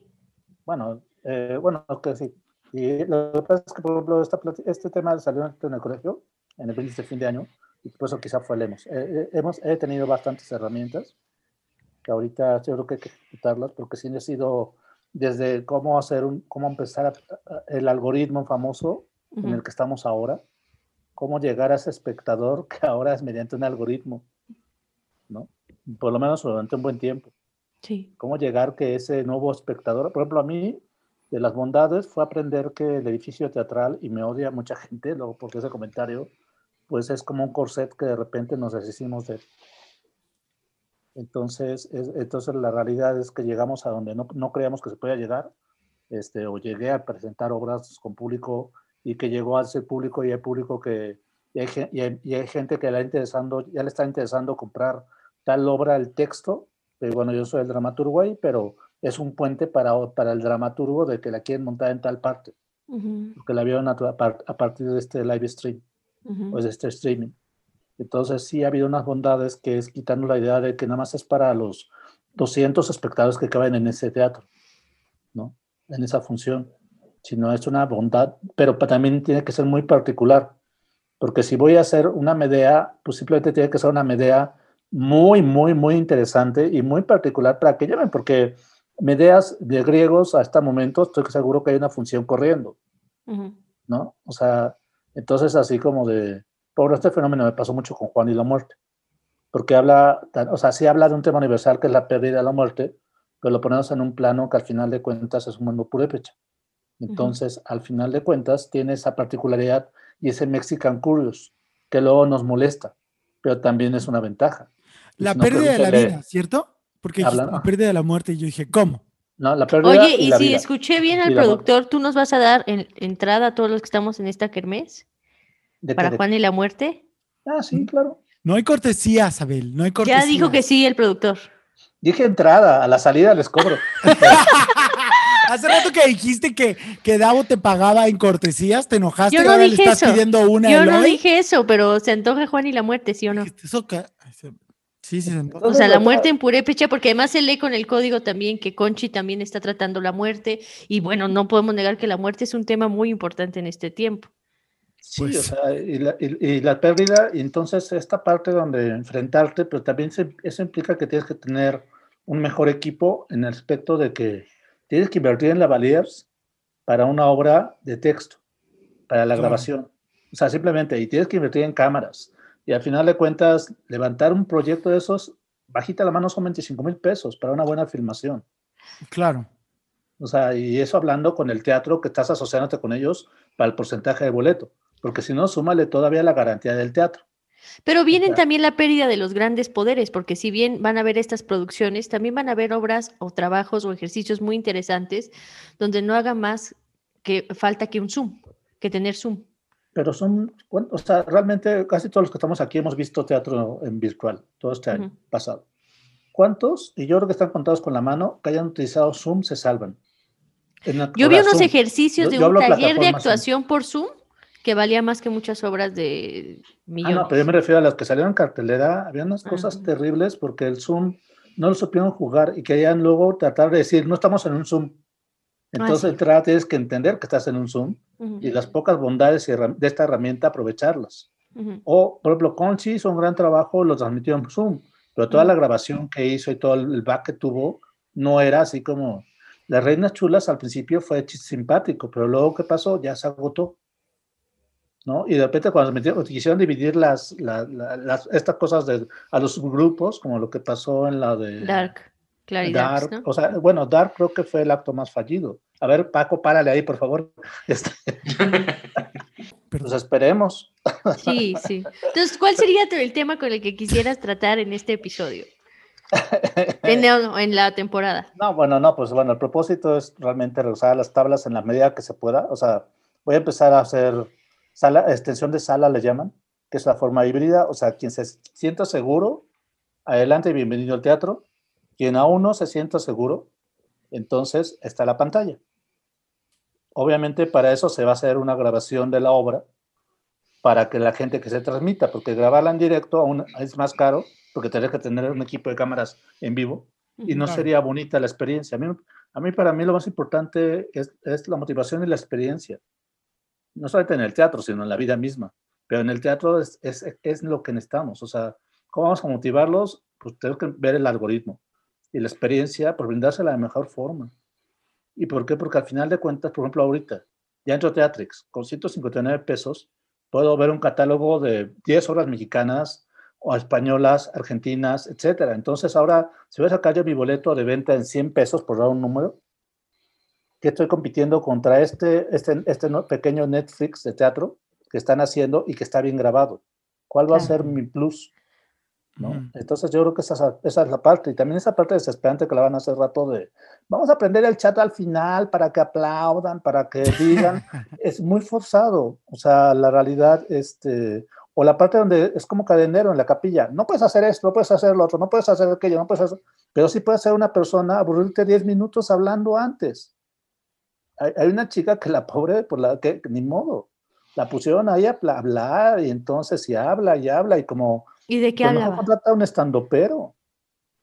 O sea, dame 10 minutos de chistes, no 10 minutos de lo Pero ¿y que va a por qué la venir. pusieron? No sé, pero a mí cuando yo he comprado boletos para la capilla siempre hay una chica que está, la pobre ahí. Bueno, ya no faltan unos minutos, mejor hagan un tráiler. Claro. Que eso Ah, sí inició el y vicio. lo que la gente se conecta y así, supongo, ¿no? Sí, sí, y dan instrucciones y te dice, y no prendas cámaras, y no prendas chat, y está, eso no lo haces, tan fácil como el Zoom lo pagas, y le dices, y a los que van entrando, entran con cámara apagada y con micrófono apagado. Ujú, ujú. O sea, es una falta de conocimiento de herramientas. O sea, nada más llegas y ahí tú dices cómo quieres tu reunión, y no tengo una persona ahí tratando de improvisar algo, y lo más que no lo improvisa, es algo coloquial. Porque yo he visto obras desde hace, con ellos cuando empezaron, y acabo de ver los antinavideños, anticoviqueños, Ujú. y sigue el mismo discurso de la chica. Y la realidad es muy fácil como solucionarlo. De tercera llamada lo hacía. Ujú. Tercera llamada tú entrabas y te decían, primera llamada y te ponían un póster y continuaban. Y por ejemplo, tercera llamada fue interesante que jugaban con el Zoom. No en todos sus espectáculos, pero en algunas de sus obras lo lograron hacer bien. Y bueno, pues es entender eso y también cómo hacerle al espectador ahora con las vacunas. Son, mucha, mucha gente habla que en unos meses regresamos al teatro. Bueno, ¿cómo, los, cómo, cómo- les hacemos convencer que regresen al teatro? ¿Qué- ¿Cómo les Ah, y ese podría ser un buen episodio con puras espectadoras y espectadores de qué te haría realmente tener ganas de volver. Sí, o sea, en, en Twitter está, por ejemplo, Juan Carlos Murillo, está Paris Redondo, que son gente que paga el boleto, nunca pide cortesía y asiste al teatro, y ahorita ellos mismos no están yendo al teatro. Claro. Y ellos no tienen idea, y ellos dicen que no van a regresar, y, y, y pagan boletos en México y se van de viaje y lo ven directamente en otros países. Ujú. Y están conscientes de que no quieren regresar. Entonces, ahorita es, un tema es la motivación. ¿Qué te va a motivar en algún momento a regresar al teatro ya cuando tengas tu vacuna o no tengas vacuna? O sea, no lo sabemos. O sea, la motivación para el regreso creo que sí es todo un tema y que es algo en el cual no, en la cuestión de investigación de públicos es una nueva beta y también es una, nos está forzando a tener que caminar por ahí. Bueno, pues vamos a empezar convocando en este episodio a quien las espectadoras y espectadores que nos quieran compartir qué los haría volver. Muchas gracias, Eloy. José, ¿tus propósitos?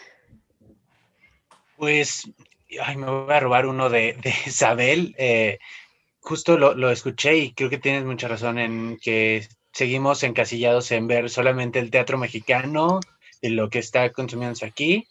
Y ahora tenemos la posibilidad de ver en otros lugares, ¿no? Entonces, eh, a raíz de eso, igual empecé a buscar y vi que en Argentina hay teatro muy bueno y he empezado a ver algunas obras. Entonces, igual, como ampliar esa, esa parte porque también es enriquecedor ver cómo ven el teatro en otros lados. Y, em, es muy importante. Y ah, creo que pegado también a lo que decía Eloy, estaría muy padre que hicieran un programa para los espectadores, o sea, con ellos, que creo que en las tres temporadas no, no ha existido. Y aparte, otro que me gustaría mucho Uy, pues perdón, ¿no? es el de teatro para niños. Sí. ¿Teatro para Luis niños o Santiago. escolar? Ah, sí, con Luis Santiago va a ser un episodio especial, la verdad que sí. Oigan, y volviendo a lo de las fronteras, les recuerdo, porque lo dije en mi otro programa que se llama Tenemos que hablar de teatro, pero acá está bien. Animal Acá lo puedo repetir. La cínica. Lo dices porque lo dices porque ninguno de los que está aquí escucha tenemos que hablar de teatro. No, que- Andrea y Eloy lo escuchan. Para que se y entere. José Ah, yo el miércoles voy a andar por allá, por favor, por lo menos para que alguien, alguien quiera escuchar. te vamos Allá a escuchar. Eloy, claro que sí. Ah, ¿vas a estar el miércoles? No me habían avisado. Ah, pues ya te lo Pues supongo que, pues supongo que se pasaron a la autoridad. Ya Te sé, brincaron. ahorita, le escribo David. Es que Pero- uno va en jerarquías, o sea, ya lo sabe el subsecretario, ahora ya falta la secretaria. A Johnny Carmona le avisaron. él es mi jefe, él es superior. Él es de la Ay, no, qué horror Él trabajar es, para es mi Johnny. superior, así es. No, director de Sabel, radio. basta. Es. Bueno, pero enero es un mes muy importante en Chile. Enero es su eh, festival teatral. Está Santiago a Mil, Santiago Off, está, no sé, el Quiluquirá si ya es este mes, pero es un boom en enero de teatralidad porque es su verano. Entonces hay muchos talleres, hay muchas cosas. De hecho, también va a haber un taller de crítica del Santiago Off. Eh, no sé si lo van a dar online, pero me parece que sí. Entonces, enero para aprovechar y saber a dónde mirar. Ahora mismo, Chile es un buen, un buen lugar. Comercial, mi segunda patria.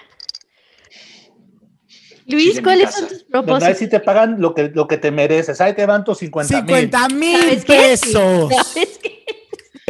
Visit No se pagan solos, OnlyFans y milenses. que OnlyFans. Sí, las ojeras, ¿no? Las ojeras. Los fillers. Los fillers. Un OnlyFans en Chile estar- terminas pobre. O sea, El no Botox aquí. Sí. Bueno, Luis Santiago, sus propósitos, además de estar aquí en un episodio dedicado a tu persona, es que fue un descubrimiento precioso en el taller ese. Pero bueno, ¿qué más? Este, Pere- precioso, como dice. Per- Ay, un saludo. Que nunca Eh, nos escuchará. propósitos, no sé, es, es- bueno, sí sé que este año eh, también un poco detonado por el, el taller y por muchas cosas que hemos platicado, eh, vamos a, a empezar, y digo vamos porque ya está en planes y todo un proyecto eh, de... mm, que busca, todavía lo estamos definiendo, ¿no? Entonces todavía estamos buscando todo lo, lo- lo que implica, pero va a ser un, un- precisamente un proyecto que busque generar la conversación entre los espectadores y, y y los creadores, ¿no? Porque de repente nos encontramos que en el taller de crítica, por ejemplo, pues había gente que tenía mucha experiencia, ¿no? Y que a lo mejor eran, se dedicaban a esto de lleno o estaban en el escenario.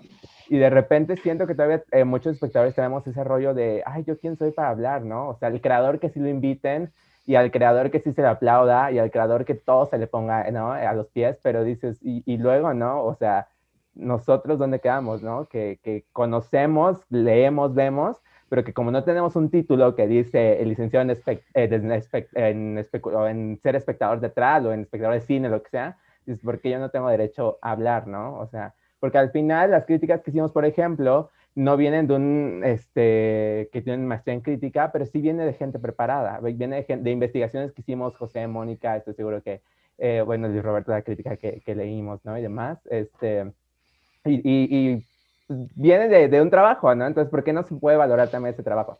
Sí, Entonces, descubrieron que las herramientas que ya traían consigo eran útiles para opinar de teatro. No es que tuvieran que ser teatrólogos para opinar de teatro. Sí, sí, sí, totalmente. Entonces, ya luego les, les avisaremos de ese proyecto. Ah, bueno, invitaremos entonces al equipo de ese proyecto para saber un poco más. Tienes Sí. dos episodios ya. ¿Qué más Ya. quieres? Ya, y no, pues repetir un poco. Bruno lo- amanece. Uy, ¿quién eres, Bruno? ¿Mm?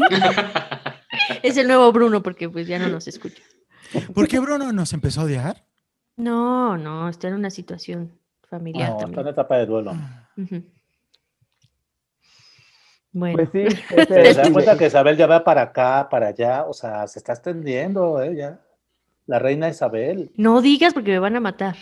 Sí, ya. Se me van a frenar. otro sitio para que Isabel no. Ya hicimos el comentario de no al monopolio, Sabel en todos lados. Sabel con Susana Moscatel. Al rato en los metro presenta, Isabel. Ya sé. Sí, los metros. La historia detrás del mito. Le va a quitar su lugar a. Sergio Villegas. O sea, cuando se den cuenta. Al rato en la academia, en vez de Horacio Villalobos, Chapoy. Tiene programa y ese espacio todavía está abierto. Va a estar con Pati Chapoy y le va a decir, fíjate, Pati, que acabo de ver una obra. Fantástico, qué fantasía, todos esos sueños, decrétenlos o hagan sus cosas de esas que hacen, porque todos los teatreros son brujos, según El esto, ¿no? Entonces, minuto que cambió tu destino. el minuto que cambió mi destino, sí. Conductora de la más draga. Imagínate Que qué Johnny te ponga en la más draga. Que Johnny, Johnny, le voy a pedir que me incluya. Y, y ya creo que esos serían los, los, los propósitos. No, pues empieza con un proyecto muy bello. Y si cualquiera de aquí te podemos apoyar, ya sabes que cuentas con nosotros. Muchas gracias. Luis Roberto, cerramos con tus propósitos, así que más te vale que estén buenos. Pues yo creo que, eh, como decía él hoy, hemos, eh, nos, hemos descubierto tantas herramientas durante el 2020 que yo creo que lo más, lo más lindo que podríamos hacer ahorita es buscar formas nuevas de hacer las cosas y explorar nuevos territorios para que, eh, porque ya las cosas no van a volver a ser iguales, creo, o sea, como estábamos acostumbrados. Entonces, buscar formas nuevas de hacer las cosas, eh, formas interesantes y, y que antes tal vez estábamos muy limitados a, a este escenario y tener al público frente a nosotros, creo que sería algo que me gustaría que como comunidad teatral, no solo como creadores, sino también como espectadores, busquemos eh, perseguir, ¿no? Y, un tema para hablar en el, en el podcast. Creo que sería bastante interesante ver la perspectiva de los jóvenes creadores.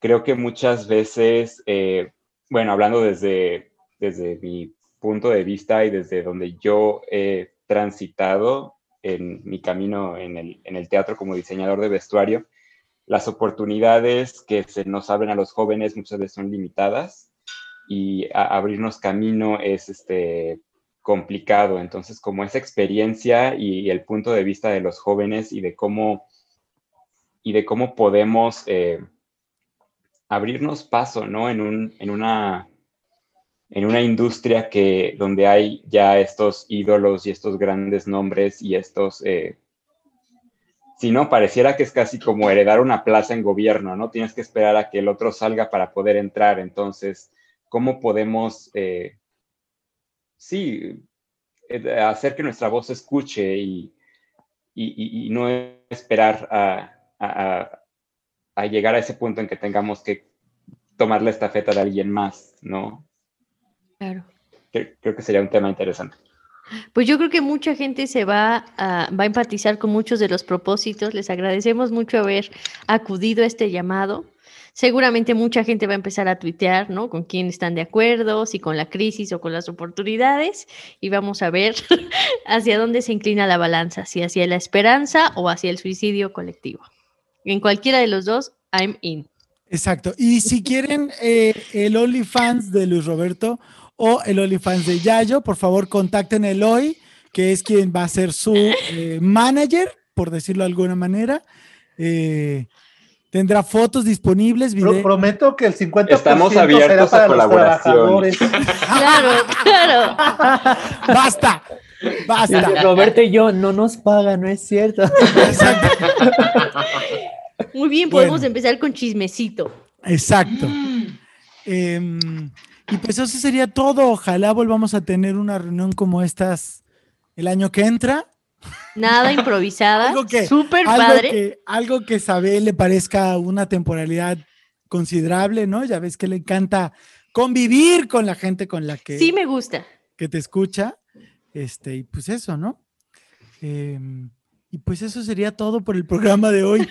Si escucharon hasta acá, seguramente es porque son fans de Desaforados, porque tres horas de programa, ¿de qué manera? ¿En qué momento? ¿A qué hora? ¿Quién tiene el tiempo?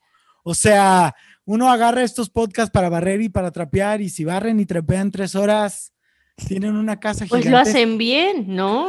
No sé cuánto tiempo lo hagas tú, pero yo me llevo mi tiempo. Sí, pero pues es que tú también te pasas. Bueno, pues muchas gracias, Yayo. Esperamos que te recuperes. Ay, y si no, pues gracias. descansa en paz. Y ustedes. muchas gracias. Mira, lo que sea que sea. Si no fue un placer conocerte. Paco y, y Isabel van a amenizar mi, mi, este, mi Imagínate qué fantasía el funeral y tú y yo, pues, Yo ¿cómo ves, funeral, Paco? Pues, Se ¿cómo murió. ven? Finalmente se murió. La verdad es que lo esperábamos. El Lo que nos- estudiante con más puntaje. El más. Criticando la urna. Exacto, Claro. criticando. Serían, serían. Sí. No, pero cuídense mucho de verdad todos. Este, Estos Eh. son los arcatraces de Yayo. No, pero sí hay que con un mensaje de cuidado de COVID, así sí, que Yayo, por mucho. favor. Sí, de verdad, cuídense eh, porque sí está muy cabrona la situación. Digo, afortunadamente mi familia la pudo librar, pero de verdad todos cuídense, quédense en sus casas, eh, cuiden a las personas porque a lo mejor a la otra persona le da peor que a ti. Entonces, cuídense, cuídense y cuídense. Ya estamos en código azul, ¿eh? Así que qué tristeza, pero así está el COVID. Bueno. Y en esa nota tan depresiva, Bye. nos vemos. Bye. Bye. Las incidencias espontáneas, percepción de la perfección, de la percepción de la perfección. Estoy buscando en lo poético que hay, en lo supraestético que hay, en lo macrocromático que hay, en lo no animal. Estoy ahí dentro, me veo desde fuera. Justo en el centro de una gran esfera que está. Justo en el centro de una gran esfera que está. Justo en el centro, espera, porque se me llevan números que se aceleran hasta la eternidad. Pero el negativo, esta marea me lleva hacia atrás, salto al